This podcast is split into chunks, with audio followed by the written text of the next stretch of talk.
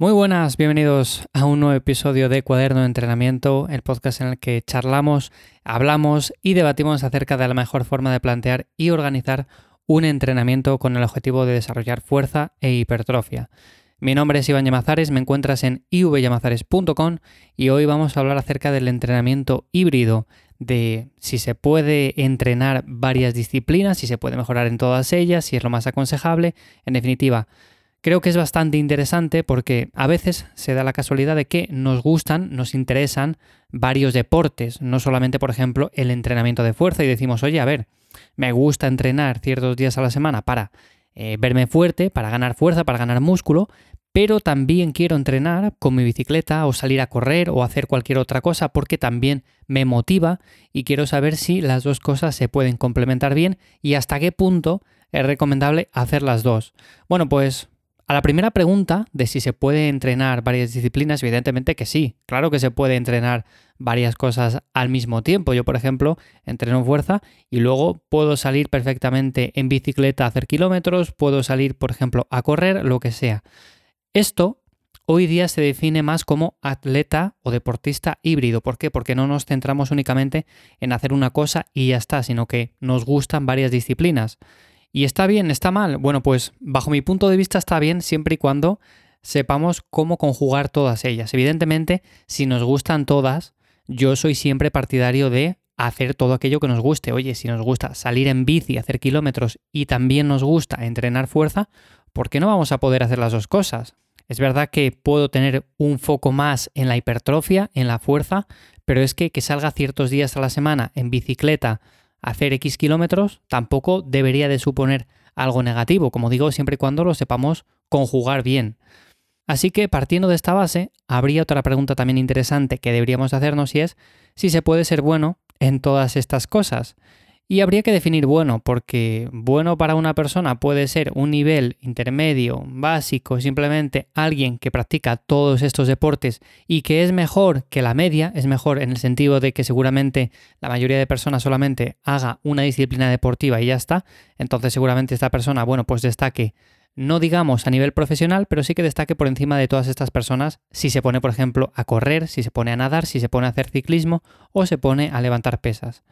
Ahora bien, si por ejemplo definimos bueno como alguien profesional, pues es evidente que una persona que únicamente se centra en hacer una disciplina como puede ser el entrenamiento de fuerza, siempre va a ser mejor o va a ser más sencillo que supere a esta otra persona porque se está especializando en esta parte en concreto.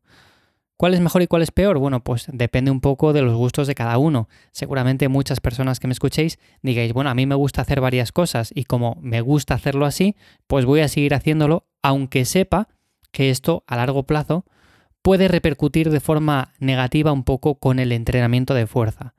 Y no pasa nada, no pasa nada porque siempre que conozcamos las limitaciones que tengamos, lo más importante es ir variando el tipo de entrenamiento que hacemos y, por ejemplo, priorizando bloques en los que damos más eh, intensidad a un entrenamiento que otro y luego vamos rotando.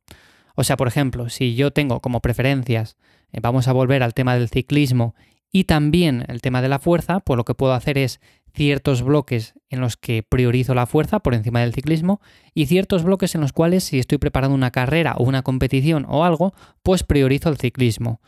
Evidentemente luego cuando vaya a la parte de fuerza voy a ver que se ha mermado un poco, también depende de cuánto me haya exprimido en el ciclismo, pero sí que es verdad que aunque se haya mermado, imaginemos que tenemos un RM de 200 kilos en sentadilla, pues seguramente cuando vuelvas a ese bloque más prioritario de fuerza, pues verás que esos 200 kilos pesan mucho más de lo que pesaban antes. Es verdad que seguirás teniendo fuerza, pero no tanta como cuando estabas entrenando puramente con el objetivo de mejorarla. Entonces, llegados a este punto, lo que va a pasar es que vas a rotar de nuevo ambas disciplinas y por lo tanto, en pocas semanas, en pocos meses, conseguirás llegar de nuevo a ese RM, incluso superarlo si es que llevas una buena programación. Así que no me preocuparía por la posible pérdida de fuerza que se puede llegar a dar en momentos puntuales cuando priorizamos otras prácticas deportivas. Es algo totalmente habitual. Les ocurre a corredores, les ocurre a nadadores, les ocurre a ciclistas y le ocurre a cualquier persona que, como digo, intente llevar un entrenamiento híbrido, sea un deportista híbrido, el cual hace varias disciplinas y por lo tanto tiene que ir conjugando todas ellas. Estas serían básicamente las claves de todo, por supuesto. Se puede entrenar varias cosas, pero ser bueno, especialista, profesional en todas ellas es poco probable. Es verdad que hay personas que son muy buenas en muchas cosas, pero al final estamos hablando de quizás un porcentaje muy pequeño de la población que tiene ese factor genético diferencial que les hace no superhumanos, pero sí que les hace llegar a una categoría que podríamos considerar de superdeportistas. Entonces, ¿Cómo lo haría yo? Si, por ejemplo, planteara algo de este tipo, bueno, pues lo primero, priorizaría la recuperación porque esto va a ser importante no solamente para el entrenamiento de fuerza, sino para cualquier otra actividad que haga. También, como digo, alternaría las prioridades con el paso del tiempo, no solamente me centraría en darle énfasis a una de ellas, sino que, por ejemplo, podemos hacer bloques de X meses eh, dando prioridad al entrenamiento de fuerza y luego si estoy preparando una competición, una carrera o lo que sea, pues doy prioridad a esa otra disciplina. La fuerza, como digo, se recupera rápido, no sería un problema. Y de hecho, lo bueno que tiene hacer este tipo de conjugaciones o entrenamientos es que unas disciplinas se combinan muy bien con otras. Quiero decir con esto de que, por ejemplo, el ciclista siempre se va a beneficiar de entrenar fuerza. La persona que solamente entrena fuerza también se va a beneficiar de ese trabajo aeróbico, ese trabajo el cual no solamente se centra en levantar una carga a X repeticiones y descansar entre series. Por lo tanto, también es importante. Y además, lo bueno es que vamos a mejorar muchas más capacidades que no simplemente si entrenamos de la misma forma. O sea, si yo, por ejemplo, siempre entreno fuerza y no hago nada más, es muy probable que aumente mi fuerza, es más que probable que también aumente mi músculo si es que el tema de descanso, tema de alimentación, lo cumplo, pero el añadir trabajo aeróbico va a mejorar otras cualidades que, por ejemplo, no tiene la fuerza. Habrá personas que dicen, bueno, pero es que esa capacidad no la quiero mejorar. Bueno, eso depende ya un poco de cada uno. A mi modo de ver, una persona que intente mejorar no solamente su físico, su estética, su fuerza, sino también su salud, debería de complementar en cierta medida algunas otras cosas. No estoy diciendo que tenga que darle prioridad a todas ellas, ni que tengan que conjugarlo como un entrenamiento híbrido como tal, pero sí que es cierto que, por ejemplo, si entrenamos fuerza y salimos ciertos días a la semana o todos los días a dar un paseo, a caminar más, a movernos, bueno, pues todo eso es súper importante para mejorar la recuperación entre sesiones y que de esa manera nuestra salud en general también se vea beneficiada. Así que es importante no solamente el hecho de estar en la sala de entrenamiento esa hora, hora y media, sino que fuera de ella lo que hacemos también importa. Así que bueno, esto es lo que quería comentar un poco acerca del entrenamiento híbrido como tal. Es algo que a mí me lleva muchos años llamando, principalmente porque yo combino disciplinas deportivas, aunque priorizo sobre todo entrenamiento de fuerza, pero me gusta hacer varias cosas.